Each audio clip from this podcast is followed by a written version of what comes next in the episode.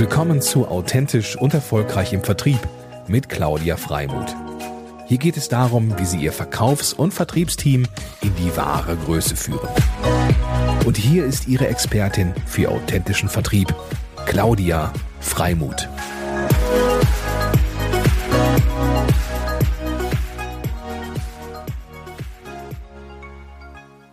Moin, moin, liebe Zuhörer aus Hamburg. In der letzten Episode haben wir über die Bedarfsermittlung gesprochen und heute wollte ich euch noch ein paar Best-Practice-Fragen zur Verfügung stellen. Aber Achtung, es geht nicht darum, alle aufgelisteten Fragen zu stellen, sondern sich zwei bis drei rauszusuchen, die für dich Sinn machen, die zu dir passen und bei denen du Lust verspürst, sie anzuwenden. Dazu also ein paar praktische Beispiele aus dem B2B-Bereich. Für Neukunden macht es immer Sinn, so ein bisschen ganzheitlich nachzufragen, wie denn das Businesskonzept oder das Modell aussieht, um einfach auch langfristig eine Kooperation aufzubauen. Je mehr ich über den Kunden weiß, desto mehr Verknüpfungspunkte habe ich und ähm, habe nicht nur die Möglichkeit, mein Produkt anzubieten, sondern über, darüber hinaus auch Mehrwerte zu schaffen. Deswegen ist es für mich ganz selbstverständlich und normal, dass ich mir ähm, ja erklären lasse, was ihn denn so ausmacht und was dann da, das Unternehmen von anderen unterscheidet. Gibt es vielleicht ein Vereinstellungsmerkmal, was ähm, besonders ist? Wie sie organisiert sind und wer dann was macht.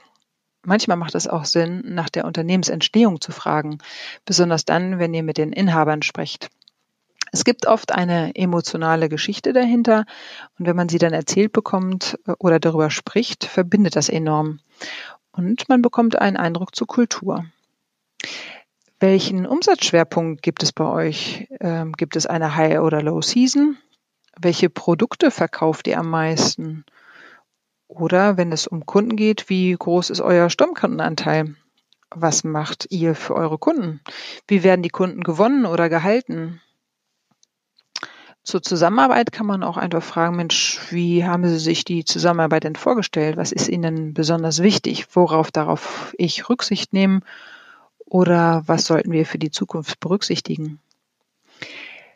Manchmal hat man vielleicht das Gefühl, dass der Kunde sich nicht so ganz wohl fühlt bei den Fragen ähm, und er gar nicht weiß, wohin das führt. Aber dann kannst du ihm das auch erklären, die Herangehensweise, so unter dem Motto, lieber Kunde, ich möchte Ihr Geschäft verstehen, damit ich weiß, was für Sie wichtig ist und damit ich Ihnen die aus Ihrer Sicht wichtigsten Vorteile mitteilen kann, stelle ich jetzt gerne ein paar Fragen. Also das war der Part für den Bereich Neukunden. Und für den Bestandskunden kann man das genauso machen, denn ähm, es ist wichtig, sich auch hier wieder auf den Stand zu bringen, weil man ja nicht so oft bei dem Kunden ist, zumindest nicht alle, nicht jede Woche. Und da hätte ich folgende Beispiele. Einfach die allgemeine Frage, wie es ihm geht oder wie laufen die Geschäfte. Ähm, was ist zwischen unserem letzten Termin oder dem heutigen Tag passiert? Was läuft momentan besonders gut?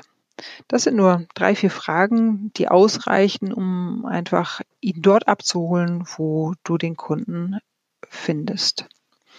Ein paar zusätzliche Hinweise noch vielleicht zu allgemein dem, zu der Bedarfsermittlung ist, achte darauf, dass du Rückfragen vermeidest zu Informationen, die du schon bekommen hast. Also Rückfragen kann man gerne stellen, aber ähm, nochmal die gleiche Frage für eine Info, die du schon bekommen hast, ist aus meiner Sicht unprofessionell. Das heißt, halte immer einen Zettel und Stift bereit und schreibe alles an wichtigen Informationen auf, was du von dem Kunden erhältst, denn das steigert deine Kompetenz gegenüber dem Kunden.